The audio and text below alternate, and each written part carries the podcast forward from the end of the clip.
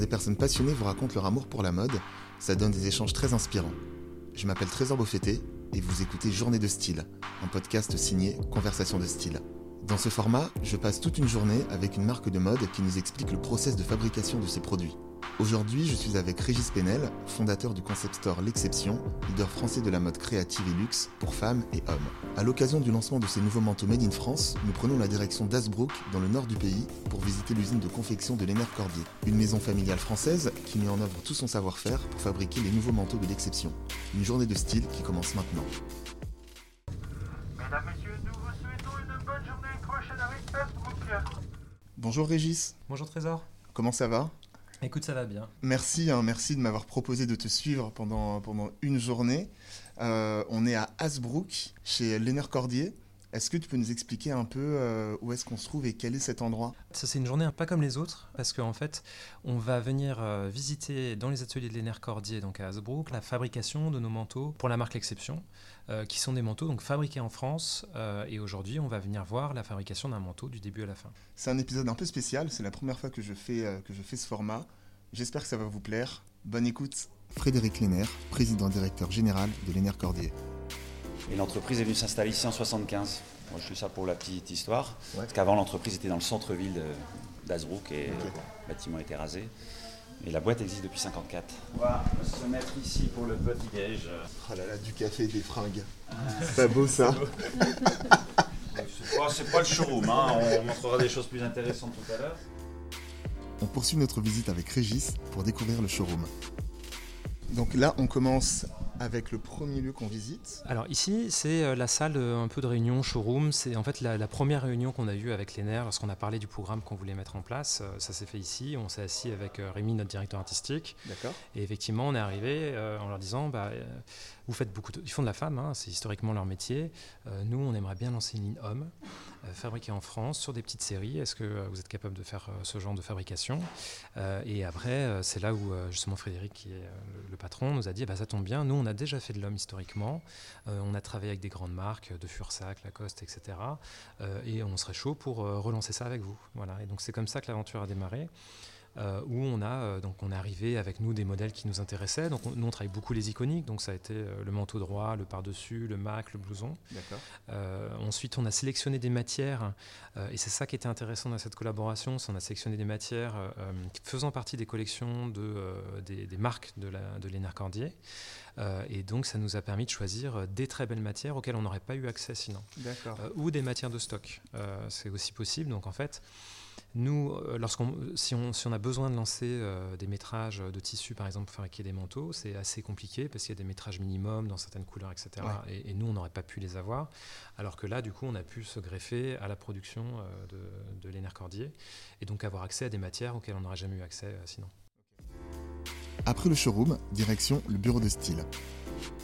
Donc là, c'est le bureau de style. Donc le bureau de style, en fait, c'est euh, tu vas trouver euh, tous les échantillons de matière reçus des différents euh, fournisseurs et tu vas trouver après les différentes inspirations de saison. Alors c'est vrai que le bureau de style, c'est pas forcément nous qui l'utilisons parce que c'est vraiment pour les collections propres hein, de, de la maison Lénaire. Euh, maintenant, voilà, si on cherche une matière en particulier, c'est quelque chose euh, qu'on peut voir avec eux. Ils arrivent parfois, voilà, ils arrivent à nous trouver aussi des matières euh, qui ne seraient pas forcément eux dans la, dans la collection. En D'accord. fait. Ouais. Ici, on arrive au bouton. Donc, en fait, attaché au bureau de style, tu as tous les échantillons de boutons. Euh, donc, en fait, euh, où vraiment tu vas avoir euh, voilà, les, les différentes typologies du bouton en acre au bouton en bois avec des finitions différentes. Et donc là, en fait, vraiment, ça permet d'avoir à disposition beaucoup de, de possibilités pour choisir ceux qui nous paraissent les plus adaptés. Voilà, donc ça permet de faire de l'échantillonnage sur pas mal de, de typologies de boutons différentes. Et donc en sortant du bureau de style, après tu arrives sur les endroits où il s'occupe de toute la partie patronage, euh, prototypage. D'accord. Euh, donc avec ici, euh, donc les ordinateurs sur lesquels les patrons se font, avec toutes les euh, parties euh, cahiers techniques. Euh, donc tu vas trouver voilà ces grands classeurs où tu vas avoir dessus vraiment chaque modèle, chaque mesure détaillée au centimètre près. Euh, voilà, ça, ça correspond vraiment. euh, voilà, chaque patron est très précis dans, dans chaque taille. Et puis euh, ces grandes tables de coupe où euh, vont pouvoir être réalisés les patrons. Donc en fait, on est sur de la toile à patron, euh, tu sais, qui est de la toile vraiment bah, neutre, légère. Ouais.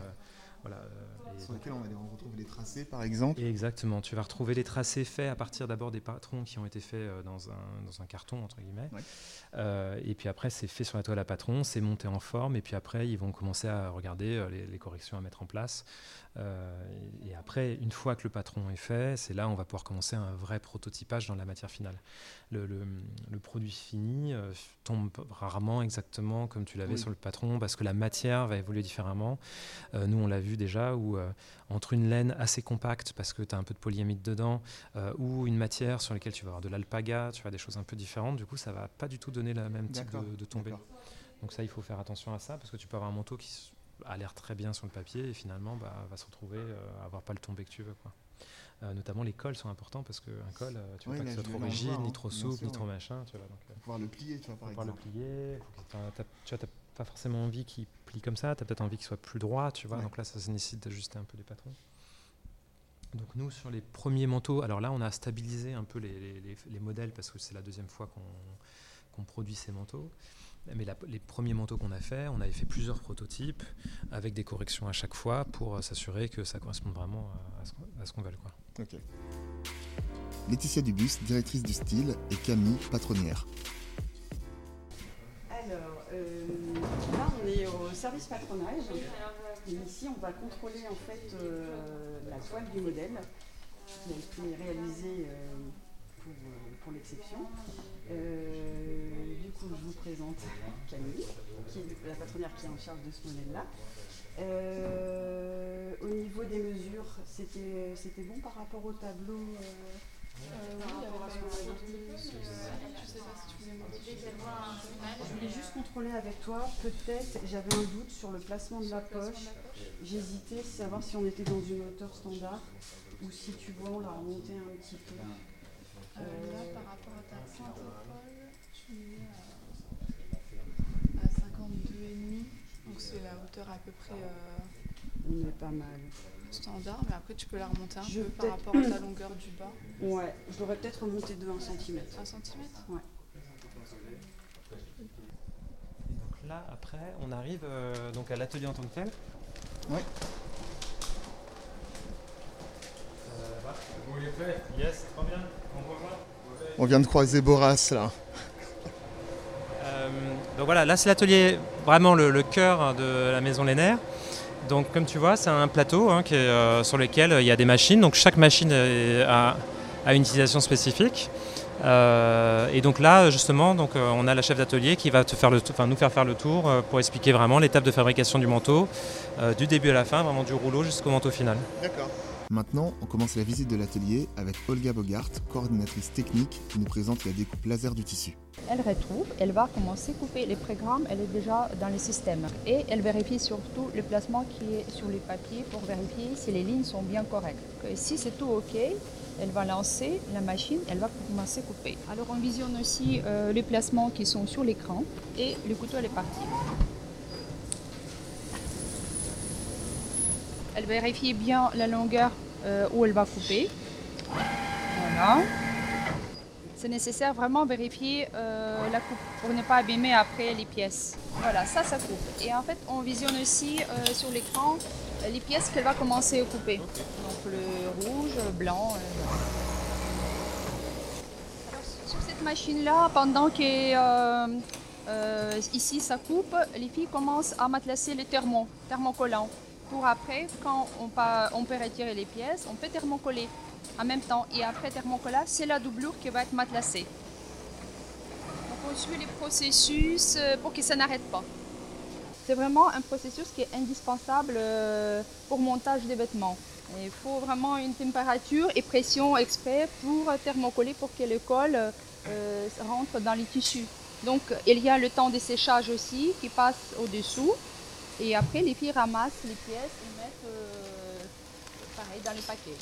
Sur le devant, euh, on thermocolle entièrement pour avoir plus de, on va dire, euh, tenue parce qu'il y a les poches qu'on doit, être plus souple, on va dire. Mais le bas vêtement, euh, les bas des manches, il faut vraiment thermocoller parce qu'il faut les aussi strobeller, on va dire, tenir pour que ça ne s'ouvre pas le manche de bas. Voilà. Les cols aussi, il faut euh, thermocoller entièrement pour que ça tienne la forme. Tout ce qui est thermocollage, c'est pour tenir vraiment la forme du vêtement. Et d'un coup, vous avez vu qu'on a mis aussi euh, le thermo blanc. Donc, euh, c'est juste pour une petite info. Sur les tissus euh, foncés, on met toujours les thermocollants qui est foncé. Et après, sur le tissu bah, un peu plus clair, c'est aussi le thermoclair.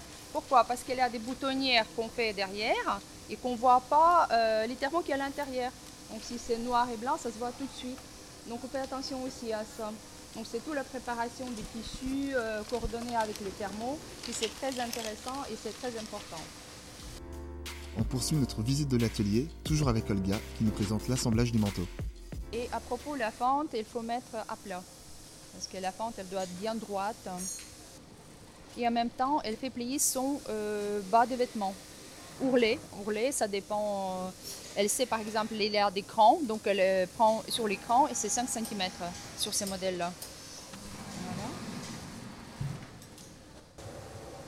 Et pareil le deuxième côté. Donc elle prépare vraiment son dos pour après assembler avec le devant. Là, elle va vérifier si le dessus euh, ne dépasse pas dessous de fente. Hop, elle retourne.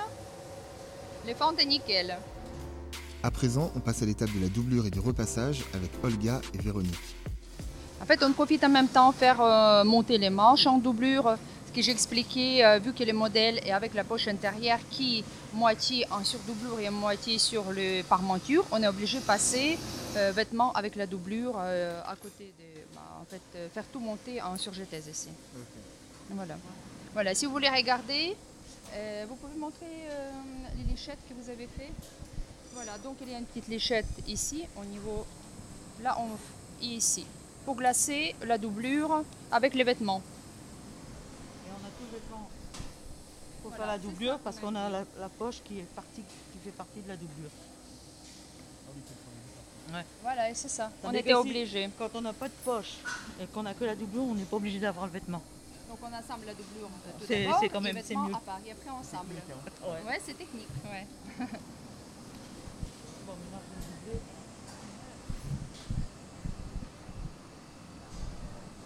La finition, elle fait sur la machine plate, là-bas. Si vous voulez voir, euh, n'hésitez pas. Ça vous rentre dans la tête euh, un manteau maintenant Non, mais c'est bien de voir aussi les différentes étapes, les machines. Ouais. Là, on voit juste tu vois, les- le, même le jeu des fils qui bougent là, sur, euh, sur la machine. Enfin, c'est euh, incroyable de voir toutes les, toutes les étapes. Quoi. Ouais, c'est vrai, c'est vrai.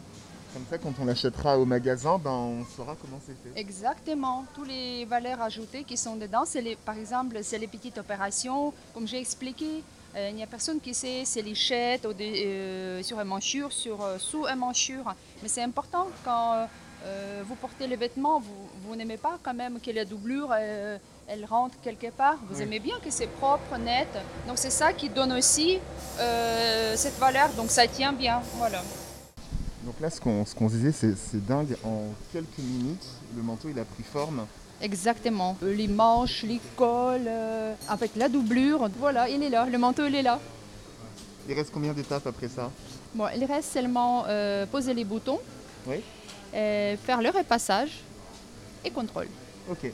Et après l'essayage euh, Exactement, avec Boras qui est là, qui, va, Ouais. qui va essayer le manteau. fait aussi beaucoup d'attention, vu qu'il y a beaucoup des épaisseurs. hein. Ouais. Les parmentures, les soupates, les devants, on va dire elle est à quatre épaisseurs. Ouais. Donc elle tient vraiment, euh, vous sentez pas, mais dans ses mains, elle a vraiment euh, quelque chose euh, en or. hein. Pour- c'est- C'est un savoir-faire. hein. Exactement, c'est ça. C'est pour ça que je dis c'est les filles qui ont des mains en or. Et la surpiqûre, elle est faite. Vous voyez, c'est glacé. On va donner un petit coup ici. euh, Voilà. Et après, la manche. voilà. Tu vas terminer la manche va Elle va fermer le- la manche, la double, parce qu'il y a, une- on va dire, l'ouverture où on retourne les vêtements, il faut la fermer, Ah, obligatoirement. Ok. Donc là, on le voit, on le voit pas, mais euh, Véronique, qui a, qui a fait la doublure, vient de poser le manteau sur un Stockman. Et donc là, Olga est en train de, euh, de faire un petit, un petit contrôle global de, du manteau. Et on fait vraiment très attention pour ne pas lustrer les vêtements. Aussi, Et- ouais, parce que c'est vraiment un tissu qui est fragile. euh, qui est noble. Donc, euh, Ouais, donc là, la température du fer, là, voilà, elle est, elle est appropriée, bien sûr, bien sûr. Pas trop chaud. Non, pas trop chaud. Stylistes qu'ils ont vraiment choisi une super doublure parce que c'est vrai que ça, Ça rend, ça rend bien, hein ça, rend, ouais, ça rend très très bien. ouais. C'est joli quand tu ouvres les vêtements. Un homme qui ouvre les vêtements, elle voit ces rayures-là. euh, c'est pas un œil, euh, c'est réjoui quoi, c'est beau. Ça compte autant que l'extérieur. Je laisse Olga et son équipe finaliser l'assemblage du manteau pour retrouver Boracification, Malika Benaïssa, responsable de l'atelier, et Jérémy Desnoulez, responsable grand compte, pour une discussion sur celles qu'on appelle les piqueuses et l'importance de leur savoir-faire. Alors, ce qu'on expliquait aussi, c'est qu'il y a des personnes à la retraite Ouais, qui sont des anciennes piqueuses qui sont revenues Ouais, dans l'atelier pour nous épauler euh, justement dans, ces, dans les productions parce qu'on en est vraiment dans une période de rush.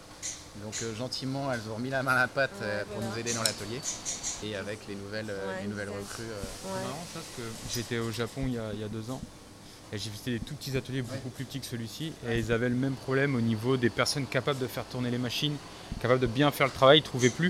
Et il y avait même une dame qui avait, mais ils étaient que trois ou quatre dans l'atelier, elle avait 74 ans. Ouais, c'est hallucinant. Elle faisait ce travail tout doucement, tranquillement. Bon après c'est des tissus qui vendaient très très cher donc ils pouvaient se permettre je pense, Voilà, mais En fait, des, hum, en fait, des piqueuses, mais entre guillemets qualifiées Ouais, et voilà. polyvalentes, parce Ouais. que la polyvalence est très très important maintenant. Comme on a des petits postes. ateliers, bah voilà, pour avoir plusieurs fonctions, plusieurs montages, et ça, c'est pas tout le temps, tout le temps. parce qu'après il y a aussi les Évident. techniques de montage qui peuvent changer. lire le dossier. Donc euh, les écoles, il n'y en, a- il y en a pratiquement plus. Donc euh, c'est pour ça qu'il y a une nouvelle chaîne de, de formation en fait. Donc, il va y avoir un gros taf. Et garder. Ouais, c'est ça aussi. Ce qu'on espère, c'est qu'elles restent chez nous Voilà. après. De toute façon, il n'y a, pas- il y a pas une centaine d'ateliers en France, donc j'imagine que ce qu'elles apprennent ici, le meilleur moyen d'après d'appliquer, c'est de rester ici. Euh, oui, Ouais. oui. On fait du beau en fait, entre guillemets. Ouais, c'est Donc c'est c'est très intéressant. C'est Ouais. du manteau, c'est pas. Vous n'en avez pas partout en fait Ouais. qui font du manteau ou de la pièce à manche. Ouais, puis j'imagine dans votre métier, c'est c'est aussi valorisant de travailler sur euh, des beaux vêtements. euh, Oui, si c'était coudre de trucs très, enfin de la mauvaise, entre guillemets de la petite façon, euh, ce, Bah serait, voilà, ce serait moins stimulant. a une grande différence. Non, on fait quand même du, du beau. Ouais, non, mais je regardais les étiquettes. ouais, ouais. Ouais, je regardais aussi, Ouais. c'était, euh, ça a l'air pas mal. Ouais. On va pas citer les marques, mais euh, pas mal. Bah ouais, déjà notre propre, nos propres marques. Hein. Ouais. Bah, ça, on les a présentées hein, euh, Nos propres marques déjà. Et- avec Maison Lénaire, Chemin Blanc, Trench Coat et, euh, et Moutmout qui Ah va, qui va sur le marché. vu. C'est magnifique, je trouve que c'est. Et après, c'est avec les clients. On s'est régalé, franchement, quand Ouais. on a. Ouais, parce que ça a été étudié ici, ça a été monté votre ici. bébé un peu en fait. Oui, bah, on- franchement, on s'est régalé, c'est super agréable. Et puis ça nous change parce que c'est toujours la pièce à manche. Et là, franchement, euh, je vois avec mon équipe, euh, on s'est vraiment régalé. Ça s'entend dans votre voix, dans votre Ouais, parce que là, il y a le masque, on voit pas tout, mais. non, mais c'est- C'est une super expérience. Ouais. Et on espère que ça marche. Parce qu'ils sont vraiment beaux. hein. Ah, c'est à- C'est à la mode, ce qu'on appelle les fleece en anglais. Et euh, il y en a beaucoup qui rejettent le côté 100% polyester, même quand c'est recyclé. Donc là, le fait que ce soit une laine, euh, ça change la donne. On poursuit notre visite avec Malika pour la pose de la griffe effectuée par Léa. Donc c'est notre petite Léa avec ses petits doigts de fée qui va nous poser la griffe au milieu du dos. Donc on le fait euh, à la main. Donc en premier on assemble le milieu dos de la doublure. Donc on fait un- notre pli creux avec un gabarit. Donc là Léa prend son gabarit. Elle va tracer les points. Elle va la fixer avec une aiguille et ensuite à la main elle va faire ses quatre petits points. On a senti un petit peu de stress. Bah ouais, c'est oppressant d'avoir autant de, autant de caméras. C'est clair. À présent, Malika nous emmène découvrir la création des boutonnières et la pose des boutons. Et donc sur cette étape-là, ça prend combien de temps à peu près sur ce type de pièce pour fixer les boutonnières? Oh, moi je dirais euh, une, une 50, deux minutes, tout dépend en fait parce qu'elle doit toujours vérifier si elle est bien positionnée, si elle est bien perpendiculaire, parallèle, bien alignée. C'est très très précis parce que si la boutonnière est ratée, Ah bah oui, donc comme il y a un couteau, boum, d'accord. badaboum. Et donc en général cette étape se fait vraiment à la fin euh, du montage du, du manteau. On arrive maintenant à la dernière étape, la pose des boutons avec Malika et Léa. Donc là, on suit Malika pour la dernière étape. Voilà, c'est pareil, elle contrôle son dossier, nombre de boutons. si ça correspond avec son gabarit. Donc là, elle va tracer sa croisure pour pouvoir positionner euh, la place des boutons. Donc la, placer la croisure, c'est quoi Elle place le manteau à plat Ouais, ça? voilà, elle vérifie sa croisure sur sa fiche vêtement qui est de 6 cm. Donc elle va positionner ses épingles pour pouvoir poser le deuxième devant et positionner ses pointages de, de boutons. Donc là, Léa est en train de placer euh, des, euh, des épingles, hein, c'est ça Ouais. Et c'est ses points de repère du coup pour, euh, pour placer les boutons Ouais, voilà, la croisure La croisure, d'accord. du vêtement. Donc là, elle va reprendre son deuxième devant, positionner, vérifier la longueur. D'accord. Elle jette aussi son œil pour voir au niveau des revers s'il n'y en a pas un plus grand que l'autre. Voilà, elle positionne. Et là, quand elle est sûre, elle fait son pointage par rapport à- aux boutonnières qui ont, été fait, euh, qui ont été faites précédemment. Et là, elle va poser les boutons. Donc là, Léa est partie sur sa machine. On va s'approcher. On l'entend un petit peu là. On va entendre un peu le bruit, euh, le bruit de la machine.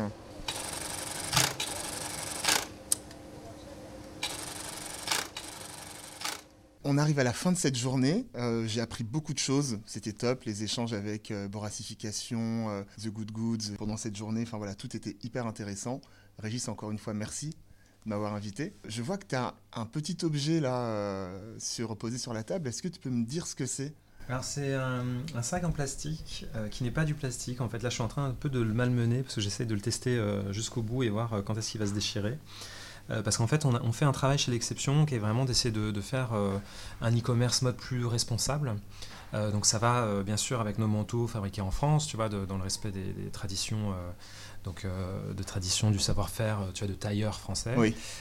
Ça va aussi avec ce qu'on va faire sur le site internet où on essaye donc d'aller sur un e-commerce plus vert, ce qui n'est pas chose évidente. Et donc aujourd'hui, euh, un e-commerce plus vert, c'est quoi? C'est on s'attaque d'un côté à la partie euh, donc expédition logistique, voir comment on arrive à réduire l'empreinte carbone ou à compenser l'empreinte carbone. Mais aussi, il y a énormément de, de gâchis qui est lié simplement à l'em- à l'emballage des colis. Oui. Euh, où aujourd'hui, on utilise du carton qui est certes recyclé et recyclable, mais quand même, il y a de la production de carton qui est faite. Et donc là, aujourd'hui, on essaye de passer, donc à- là d'ici la fin de l'année, euh, à euh, du packaging qui est 100% compostable, fait à partir de euh, blé, enfin de restes de paille de blé euh, et de maïs, euh, et qui est en fait un sac que euh, tu vas pouvoir, euh, donc à la réception de ta commande, simplement euh, mettre dans la poubelle à compost, euh, et il, va- il est 100% biodégradable, et en 6 mois, il n'y aura plus aucune trace de ce sac. Euh, et donc, ça c'est vachement intéressant parce que du coup bah, tu n'as plus ce côté de euh, bah, j'ai un carton, je le descends à la poubelle et puis il faut le recycler. C'est quasiment euh, tu peux le jeter dans ton jardin et six mois après il n'y a plus rien. Euh, voilà donc là nous on, on a eu beaucoup de- on a eu, mis beaucoup de temps à, à trouver le bon fournisseur. On a ça fait euh, Ça t'a pris combien de temps ça? on travaille dessus depuis le début de l'année dernière. On avait trouvé un premier fournisseur, mais en fait, à chaque fois, il y avait des soucis. C'est soit la matière est trop élastique et se déchire, soit la matière est un peu transparente. Parce que euh, lorsque c'est fait à base de maïs, mine de rien, euh, bah, il n'y a pas cette espèce de solidité, Oui. solidité qu'on a sur les sacs en plastique classique. Donc c'est vrai qu'on était quasiment en train de jeter l'éponge en se disant bon bah alors faut partir soit du plastique recyclé, euh, soit sur autre chose. Et là on a trouvé ce fournisseur qui nous a vraiment proposé euh, ce- ce- euh, ce- cette matière-là qui est assez, euh, assez innovante. Et là je pense qu'on est assez séduit et on est en train de lancer, je pense que la production sera lancée là très bientôt parce qu'on voit que le sac répond vraiment à toutes nos attentes. C'est super. Donc on retrouve ce sac très bientôt à l'exception. Exactement. Et le manteau. Et le manteau en boutique et aussi sur l'exception bien sûr. Merci Régis. Merci à toi. Salut. Salut. Merci d'avoir écouté ce podcast, j'espère vraiment que cette journée de style vous a plu. Je tiens à remercier Régis Penel et les équipes de l'Exception pour cette invitation, ainsi que toutes les équipes de l'Ener Cordier pour leur accueil durant toute cette journée. Ce podcast a été tourné en présence du média The Good Goods, qui était sur place pour tourner un épisode de French Façon, un format vidéo qui revient en images sur les différentes étapes de fabrication du nouveau manteau de l'Exception à découvrir sur le compte Instagram de The Good Goods. Était également présent Boracification, qui vous propose un édito style centré sur ce nouveau manteau, à découvrir sur boracification.com. N'hésitez pas à me faire un retour sur le compte Instagram Conversation de style. Vous pouvez aussi vous abonner à ce podcast sur toutes les plateformes d'écoute en laissant un commentaire cool et un maximum d'étoiles.